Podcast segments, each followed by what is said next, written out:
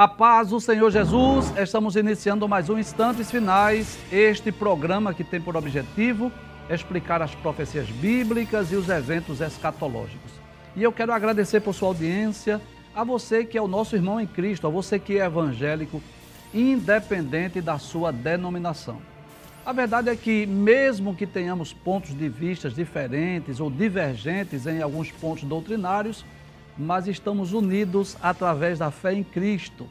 Aqui na terra nós estamos servindo a Deus em denominações diferentes, mas no céu não haverá distinção entre cessacionistas ou pentecostais e nem entre arminianos ou calvinistas, pois todos fomos comprados pelo mesmo preço, que foi o sangue de Jesus, e todos nós vamos morar no mesmo céu. Eu quero agradecer também a você que ainda não é evangélico ou a você que pertence a outra religião mas acompanha a programação da Rede Brasil de Comunicação. E eu quero dizer que o sincero desejo do nosso coração é que você possa receber Jesus como seu Salvador pessoal, para que você também tenha direito à salvação e possa desfrutar né, de todos os privilégios que estão reservados para os salvos no futuro. Não esqueça, a salvação oferecida por Jesus nos garante não só o livramento da condenação eterna, mas também nos garante uma eternidade feliz e segura com Deus no céu por toda a eternidade. Eu quero agradecer também a você que tem enviado a sua mensagem para nós através do WhatsApp do programa, o 994661010. A você que tem enviado também a sua dúvida, a sua crítica, a sua sugestão para nós. Que Deus te abençoe, que as bênçãos de Deus continuem sendo derramadas sobre você e sua família. Seja muito bem-vindo aos instantes finais. Se você está acompanhando diariamente o nosso programa, você sabe que nós estamos estudando o capítulo 4 do livro de Daniel, que descreve o sonho de Nabucodonosor, aquele sonho de uma grande árvore. Está aí essa imagem, claro, que é uma imagem meramente ilustrativa, e está aí essa, essa árvore aí para lembrar isso, que ele teve um sonho dessa grande árvore. Nos programas anteriores, nós estudamos os versículos 1 a 7 e ainda iniciamos o versículo de número 8. Então hoje nós vamos recapitular rapidinho só estes sete versículos. Vamos voltar ao versículo 8 que nós iniciamos, mas não concluímos, e vamos dar continuidade para conhecer não é, com mais detalhes essa revelação do capítulo 4 do livro de Daniel. Então vamos relembrar? Vamos recapitular o que já vimos? Bem, essa imagem aí é como se fosse o próprio rei Nabucodonosor que estivesse pensando nas experiências que ele teve com Deus. Você sabe disso porque eu já disse. Capítulo 4 foi escrito é, por, por, Daniel, claro, mas tudo nos leva a crer que ele transcreveu uma carta que foi escrita pelo próprio rei Nabucodonosor. É por isso que o texto continua iniciando assim, né? É, é, inicia dizendo assim: Nabucodonosor, rei a todos os povos, nações e línguas. Nós já dissemos que Nabucodonosor reinou por mais de 40 anos e já falamos das muitas experiências que esse homem teve com Deus. E é interessante, traz a tela, por favor, para eu relembrar o que nós já dissemos. Né? Aqui no capítulo 3, o objetivo era difundir a idolatria, era difundir o paganismo, era fazer com que os juízes, prefeitos, governadores, toda a liderança do reino participasse daquela cerimônia idólatra e difundisse a idolatria no mundo conhecido da época. Mas Deus, que é especialista em tornar o mal em bem, fez com que esse rei tivesse profundas experiências com Deus e ele agora escrevesse essa carta. Para quem ele escreve? Volta mais uma vez o versículo, por favor.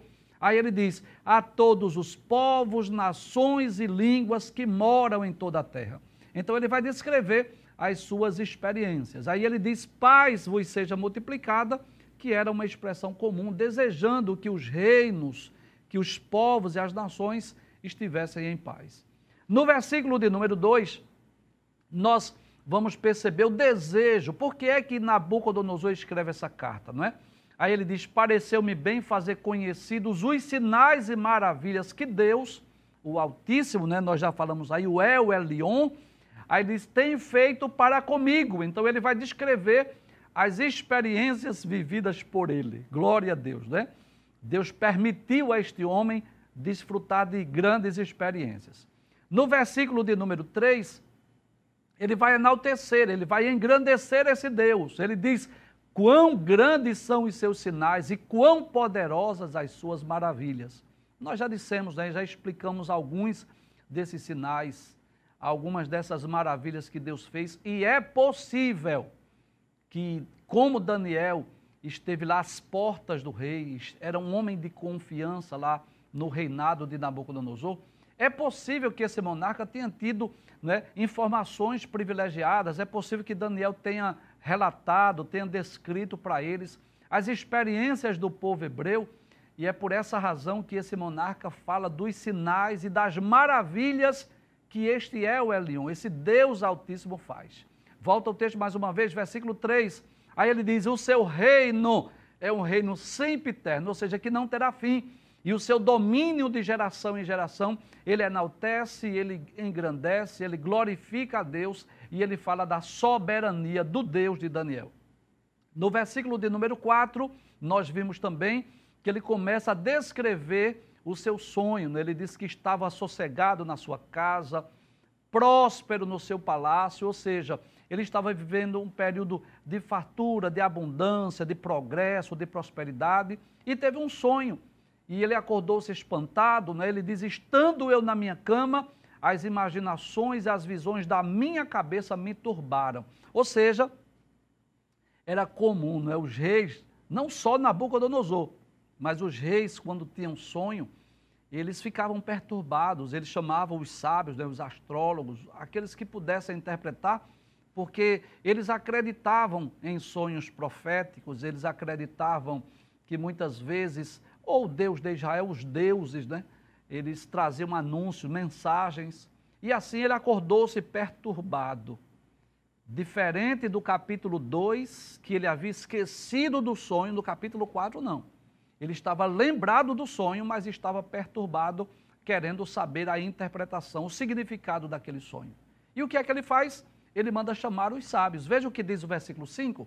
Pode passar na tela. Volta ao texto, por favor. Ah, sim, versículos 4 e 5 nós já lemos. Versículo 6, por favor, obrigado. No versículo 6 ele diz: Por mim, pois, se fez um decreto pelo qual fossem introduzidos à minha presença todos os sábios de Babilônia, para que me fizessem saber a interpretação do sonho. E aí nós dissemos que desconhecemos. Eu não sei explicar a razão pela qual ele não chamou logo Daniel. Porque a lógica diz isso. Por que ele não chamou logo Daniel? Por que, é que ele primeiro chamou os sábios? Existem várias, várias explicações. Talvez ele tenha esquecido de Daniel. Talvez Daniel estivesse em outras ocupações e ele chamou os sábios. Talvez ele achou que não fosse necessário chamar Daniel, já que os sábios se diziam intérprete de sonhos, e, e, como ele lembrava do sonho e ele ia contar o sonho, talvez não fosse necessário chamar Daniel. Talvez os próprios sábios, astrólogos, caldeus pudessem dar a interpretação. Ou quem sabe, ele queria primeiro ouvir os sábios para depois chamar Daniel para ver se as interpretações estavam de acordo, né? Mas o que é que acontece? Os sábios entraram na presença do rei, mas não puderam dar a interpretação. Veja o que diz o versículo 7. Aí ele diz: Então entraram os magos, os astrólogos, os caldeus e os adivinhadores e eu contei o sonho diante deles, mas não me fizeram saber a sua interpretação, né? E eu quero lembrar mais uma vez aquilo que nós já dissemos e você já sabe. O sonho era profético, o sonho foi dado por Deus e o desejo de Deus era que Daniel interpretasse. Só alguém que fosse usado por Deus, escolhido por Deus, poderia trazer a interpretação do sonho que Deus deu a Nabucodonosor. E aí você sabe disso, existem sonhos comuns Existem sonhos naturais e existem sonhos proféticos. Existem sonhos que vêm de Deus. E este sonho de Nabucodonosor, bem como o sonho do capítulo 2, eram sonhos proféticos. E aí, versículo 8, que nós inclusive iniciamos a leitura, mas nós não explicamos, nós vamos dar continuidade à nossa aula hoje, a partir desse texto. Até o versículo 7 eu diria que foi revisão, e a partir de hoje o versículo 8 é a nossa aula, o nosso assunto. Aí ele diz: Mas por fim ou seja, depois que entraram os magos, os astrólogos, os caldeus, aí ele diz: entrou na minha presença quem? Daniel, cujo nome é Beltesazar, segundo o nome do meu Deus. Então nós vamos lembrar que o nome Daniel significa Deus é meu juiz. Mas quando Daniel foi levado lá para a Babilônia, foi lhe dado outro nome, Beltesazar, e não confunda com Belsazar, porque Belsazar é outro rei que nós vamos estudar no capítulo 5. Beltesazar significa que Bel te proteja. Então foi mudado o nome, não só de Daniel, mas dos seus amigos, Ananias, Misael e Azarias, que foi lhes dado os nomes de Sadraque, Mesaque e Abednego. Então, aí volta o texto mais uma vez. Ele diz: Por fim entrou na minha presença Daniel, cujo nome é Beltesazar, ou seja, que Bel te proteja, por isso ele diz, segundo o nome do meu Deus. Volte à tela. Então perceba que nós já dissemos aqui nos programas anteriores, que muitas pessoas perguntam se Nabucodonosor foi salvo ou não. Eu disse e torno a dizer, ninguém pode dizer isso ao certo, mas eu posso dizer que ele teve grandes e profundas experiências. Mas observe que até essa ocasião, ele fala o nome do meu Deus. É como se ele ainda tivesse cultuando, adorando Abel, que era a principal divindade lá de Babilônia. Volta ao texto mais uma vez, por gentileza. Aí ele diz: E no qual há o Espírito dos deuses santos. Aí talvez você pergunte: por que é que o texto bíblico não está dizendo que em Daniel estava ou havia o Espírito Santo de Deus? É simples. É porque essas palavras foram do rei Nabucodonosor. Se fosse com certeza as palavras de Daniel, ou de um dos seus amigos, ou de um servo de Deus, ou de um outro profeta, ele não diria que sobre Daniel estava o Espírito dos deuses santos, e sim o Espírito Santo de Deus. Mas era um monarca que ainda não conhecia com certeza, com profundidade, acerca da pessoa do Espírito Santo. E nós sabemos disso, que o Espírito Santo, desde os tempos do Antigo Testamento, que vem agindo na história dos homens. A primeira referência bíblica acerca do Espírito Santo está lá em Gênesis capítulo 1, versículo 2. O Espírito de Deus se movia sobre a face das águas. E nós vamos perceber no Antigo Testamento que o Espírito Santo de Deus agia na vida dos anciãos, na vida dos profetas, na vida dos sacerdotes, na vida dos reis. Não houve nas páginas do Antigo Testamento um derramado do Espírito sobre toda a carne ou sobre todo Israel, não. Era de forma específica. Mas quando nós lemos, por exemplo, o Pentateuco, nós vamos perceber isso, que o Espírito Santo estava sobre Moisés. Depois Deus pôs o Espírito sobre 70 anciãos. O Espírito estava sobre Josué. O Espírito estava sobre os juízes. Enfim, então, no Antigo Testamento, o, o Espírito Santo de Deus agia em pessoas específicas, anciãos, juízes, reis, profetas, sacerdotes. Inclusive, há dois textos lá no Novo Testamento que nos mostram isso aí, sem dúvida alguma, que o Espírito Santo agia na vida dos profetas.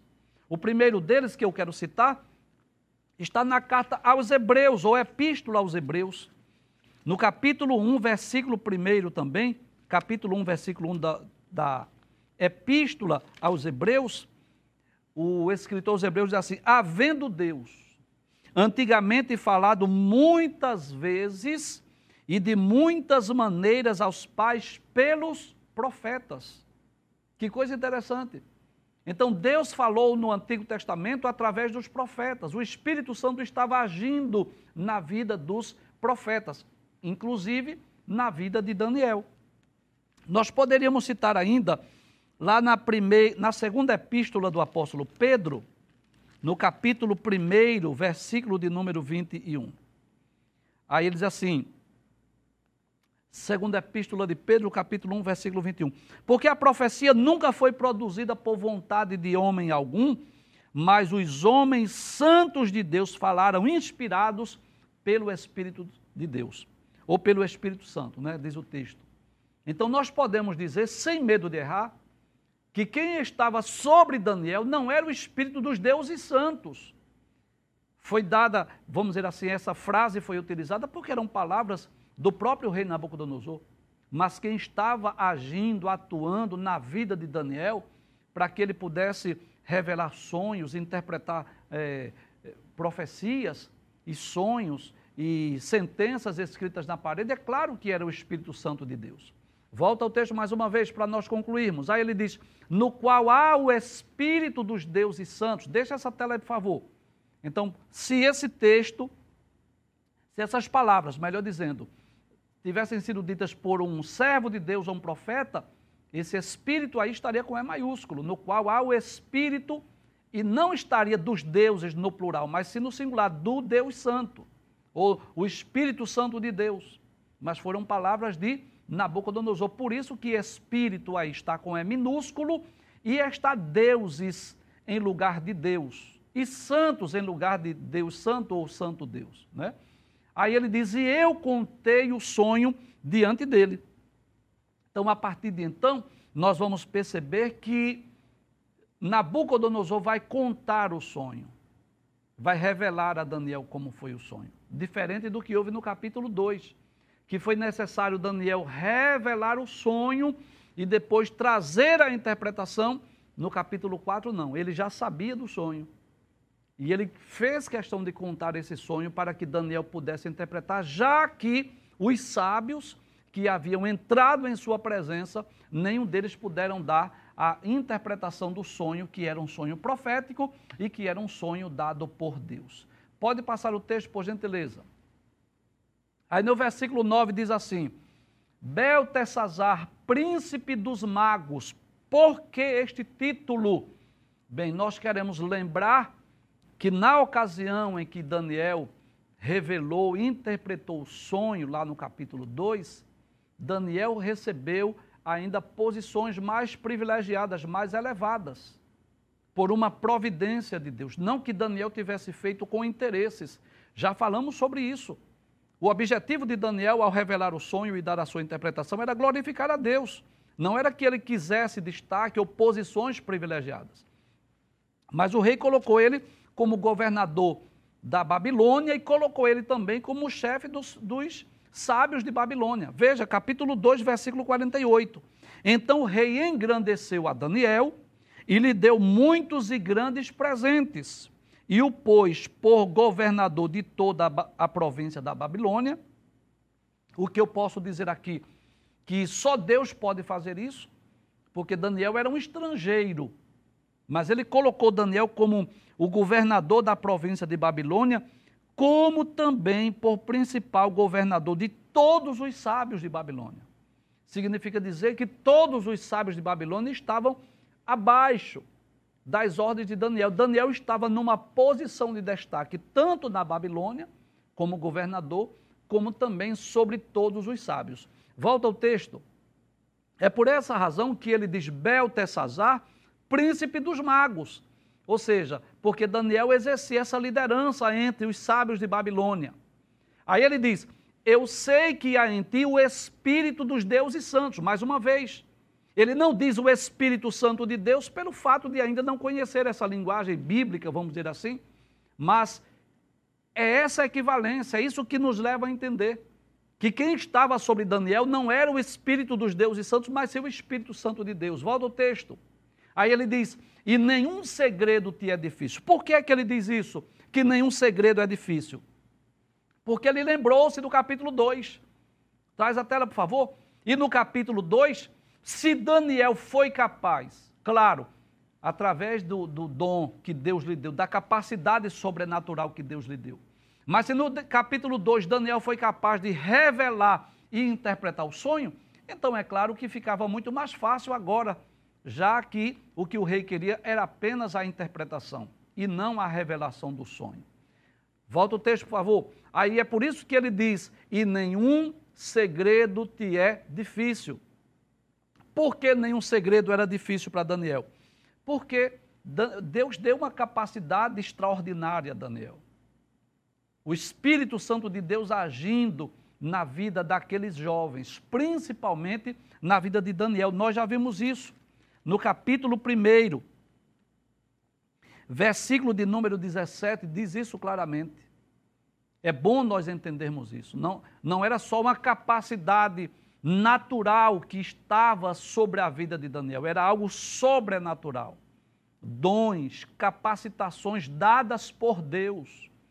capítulo 1, versículo 17 diz: Ora, a esses quatro jovens, Deus deu o conhecimento e a inteligência em todas as letras e sabedoria. Então Deus abriu a mente daqueles jovens para que eles pudessem compreender os mistérios de Babilônia, a ponto de, quando o rei Nabucodonosor fez pergunta para eles, achou eles dez vezes mais doutos do que os sábios de Babilônia. Mas no versículo 17 ainda diz: Mas a Daniel deu entendimento em toda visão e sonhos. Então só Deus é que pode dar essa capacidade extraordinária para que as pessoas possam né, é, revelar sonhos, visões, como nós vamos ver no livro de Daniel. Então, a ida de Daniel lá para o palácio fez com que esses reis, esses governantes, esses imperadores, né, como o próprio Nabucodonosor, como o rei Belsazar, como Dario e Ciro, pudesse desfrutar dessas experiências com Deus. Então era algo divino, era uma capacidade sobrenatural. Não foi algo aprendido nas escolas lá de Babilônia.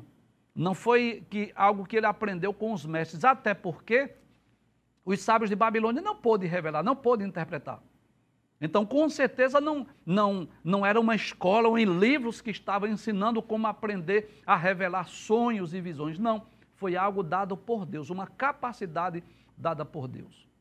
É interessante isso quando nós vamos estudar os profetas do Antigo Testamento. Como Deus se utilizou deles de formas diferentes. Por exemplo, se nós lermos sobre Elias e Eliseu, nós vamos perceber, eles não registraram suas profecias.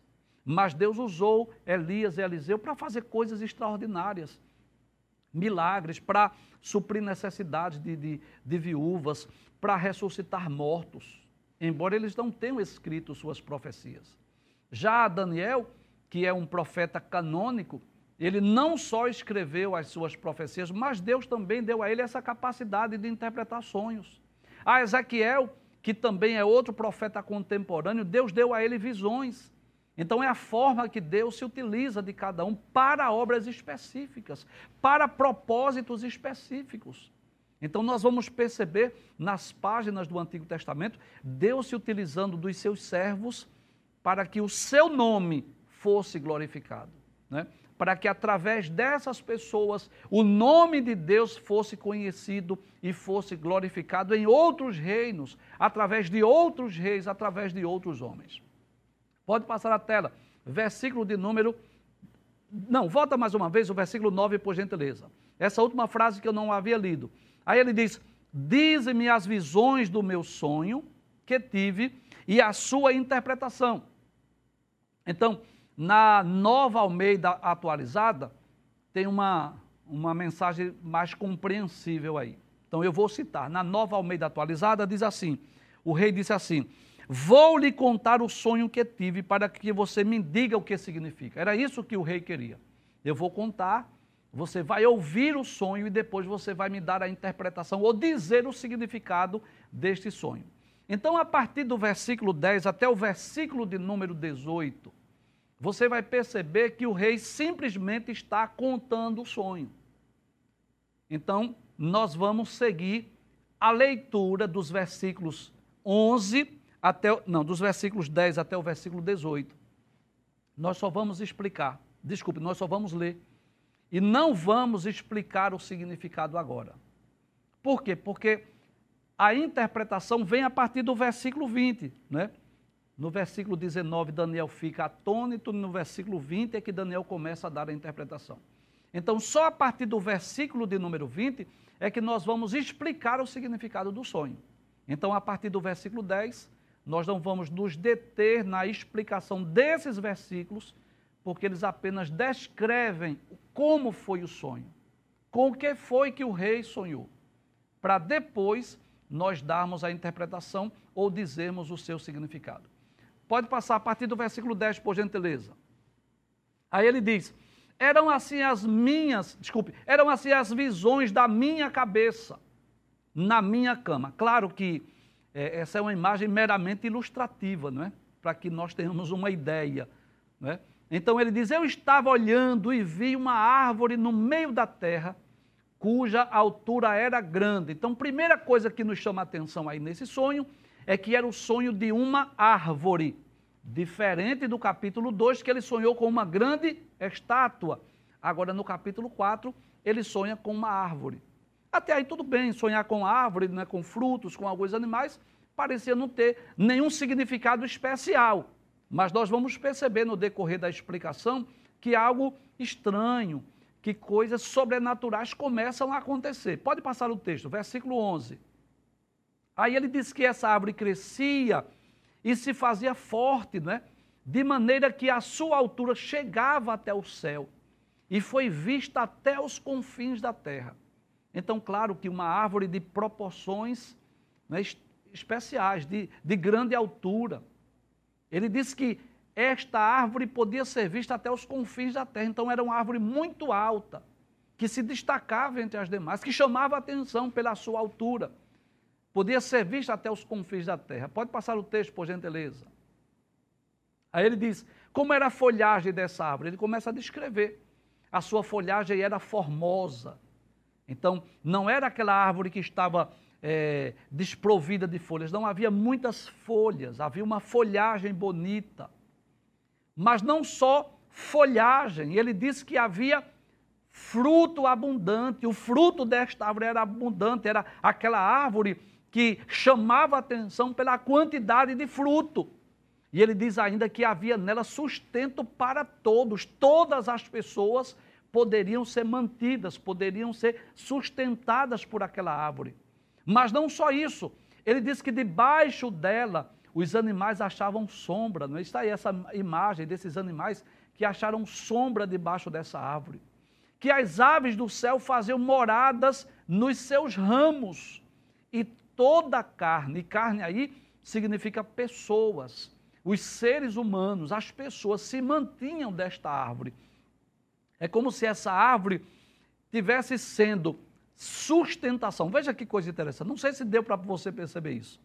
Mas essa árvore grande, alta, de, de uma folhagem bela, de muitos frutos, ela estava sustentando, ela estava alimentando pessoas, animais e inclusive as aves.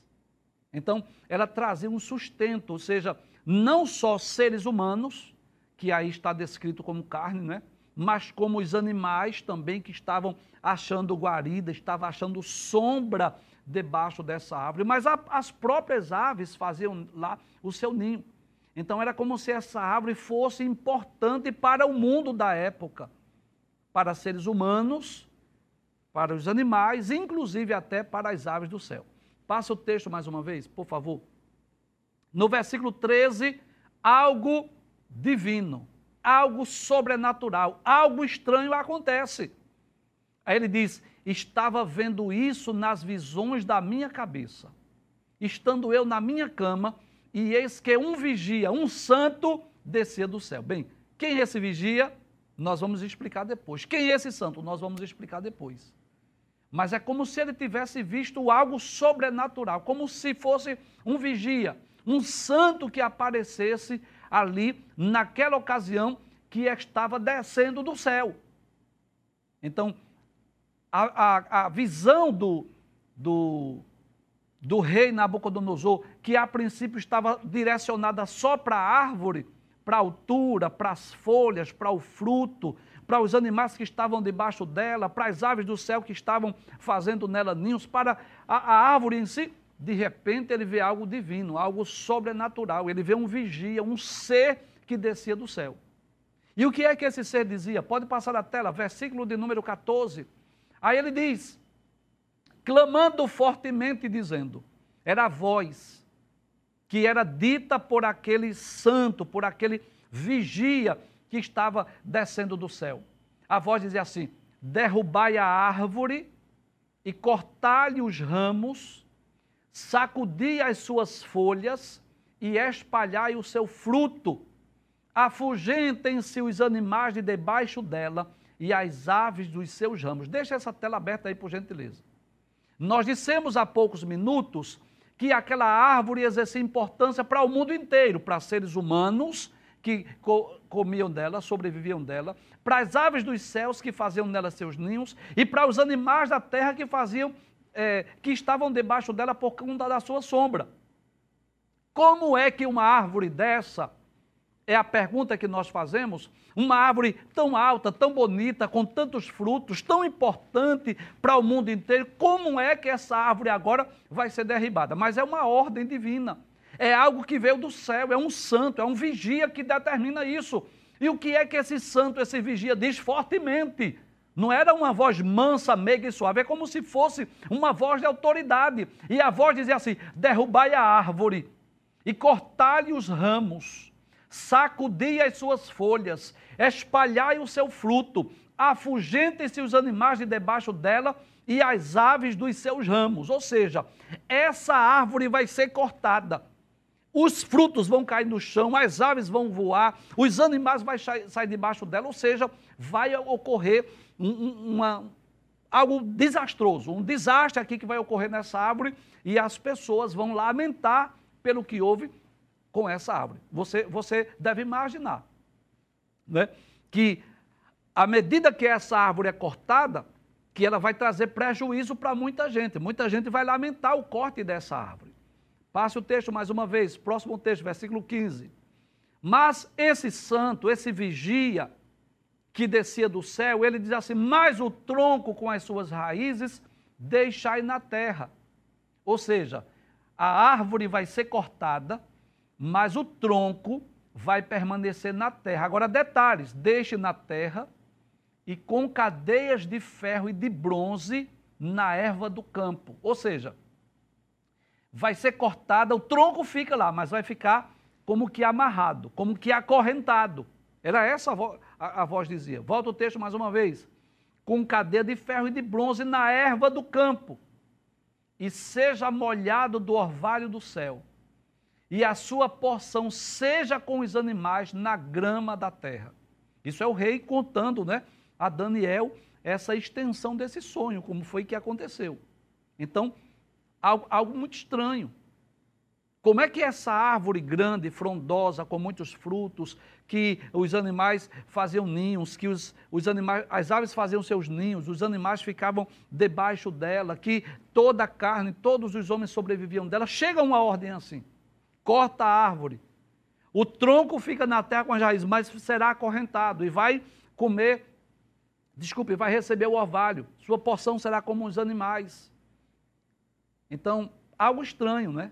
Algo que realmente traz uma curiosidade. Qual, não só Nabucodonosor, mas qualquer um de nós que tivesse tido esse sonho, teríamos essa curiosidade, esse desejo de saber o seu significado. Passa o texto mais uma vez, versículo 16.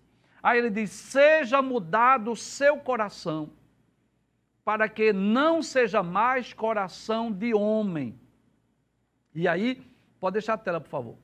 E aí já dá para nós entendermos que essa árvore representa um ser humano. Veja, seja mudado o seu coração, para que não seja mais coração de homem. Opa, já tem uma pista aí.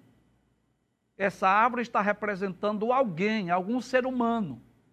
Aí diz: e seja-lhe dado o coração de animal. É como se essa árvore representasse um ser humano e fosse tirado o coração de homem dessa árvore, e fosse lhe dado um coração de animal, e passem sobre ele sete tempos. Bem, vai, é como se dissesse assim: ele vai, vai ser tirado o coração de homem, vai ser colocado um coração de animal e vai passar sete tempos. O que nós traduzimos aí como sendo sete anos. Passe o texto mais uma vez, versículo 17. Aí diz: ainda a ordem, a voz lá do alto, daquele santo, daquele vigia, diz assim: Esta sentença é por decreto dos vingadores, e esta ordem por mandado dos santos, a fim de que conheçam os viventes que o Altíssimo tem domínio sobre o reino dos homens. Observe, deixa aberta aí a tela, por favor. É como se dissesse assim: essa árvore será cortada o tronco vai ficar ainda na, no solo com as suas raízes, será amarrado com cadeias, mas há um propósito, há um porquê, há uma razão dele ficar aí por sete tempos. Olha o texto dizendo: a fim de que conheçam os viventes ou seja, não só a árvore, não só este homem, mas os viventes, Deus tem algo para ensinar à humanidade, ao mundo da sua época.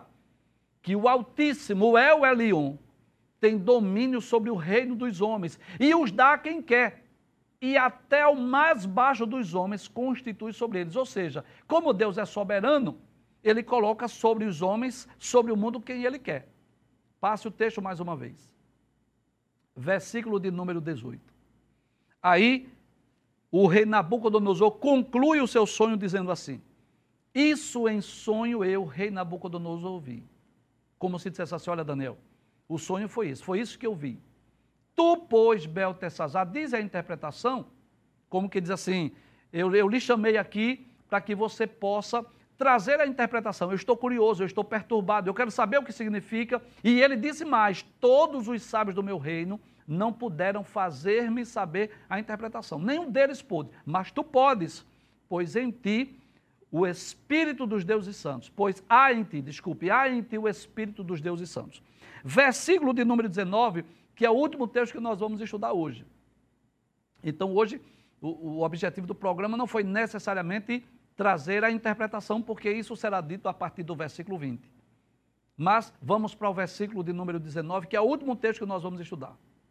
Então, Daniel, cujo nome é Beltesazar, esteve atônito quase uma hora. Deixa a tela aí, por gentileza. É como se, depois que Daniel ouviu o rei Nabucodonosor trazer o relato, a descrição do sonho daquela árvore, daquele vigia que desce do céu, daquela voz, daquela ordem para cortar a árvore e do propósito pelo qual seria mudado o coração de homem, colocado o coração de, de, animal por sete tempos, até que reconhecesse que o Altíssimo tem o domínio sobre o Filho dos Homens, Daniel esteve atônito, perplexo, parado ali, admirado, assustado, quase uma hora. É? Então nós ficamos pensando assim, já imaginou? O rei naquela curiosidade, naquele desejo de saber o significado, e Daniel parado lá 60 minutos aproximadamente, uma hora, e os seus pensamentos turbaram, o turbaram, deixaram preocupado. Aí Beltesazar, desculpe, então o rei disse a Daniel, né, a Beltesazar, não te espante o sonho nem a sua interpretação. Como que diz assim? O que você tiver de dizer, diga, não se preocupe, não esteja preocupado, não esteja aflito, pode dizer, como que diz assim, eu estou pronto para ouvir. Aí Daniel responde, né? Respondeu Beltesazar e disse: Senhor meu, o sonho seja contra os que te têm ódio, e a sua interpretação para os teus inimigos. Pode trazer a tela. É como se Daniel dissesse assim, né? depois, de, depois de uma hora. Acredito que Daniel olhando para o rei, porque quer queira, quer não, Daniel queria o bem daquele rei. Não era alguém que Daniel odiasse. Nabucodonosor não era aquele homem que Daniel lhe desejava mal, não. Daniel queria que ele fosse bem sucedido, que ele fosse próspero. Até porque Daniel foi abençoado no seu reino. E Daniel ficou aflito, né? É, perplexo, admirado, assustado, talvez sem saber como dizer isso ao rei. É como se alguém tivesse a missão de dar uma mensagem dura, uma mensagem difícil. E é por essa razão que Daniel usa essa expressão, não é? Ele diz assim, volta o texto mais uma vez, versículo 19, ele diz assim, pode abrir o, te o texto, isso. Aí ele diz assim, Senhor meu, o sonho seja contra os que te têm ódio. É como se ele dissesse assim, eu queria muito, ó rei, que esse sonho fosse para aqueles que te odeiam, para aqueles que querem o teu mal. E a sua interpretação, eu queria que fosse para os teus inimigos. Só que nós vamos perceber a partir do próximo programa ou a partir do versículo 20, que aquele sonho, aquela interpretação não iria ocorrer com alguém que odiava o rei Nabucodonosor e, e não era alguém que era inimigo do rei Nabucodonosor, mas seria uma, uma experiência que seria vivida, que seria vivenciada pelo próprio rei Nabucodonosor. E se Deus permitir, no próximo programa, aí sim nós estudaremos a partir do versículo de número 20 e traremos a interpretação do sonho de Nabucodonosor dada pelo profeta Daniel.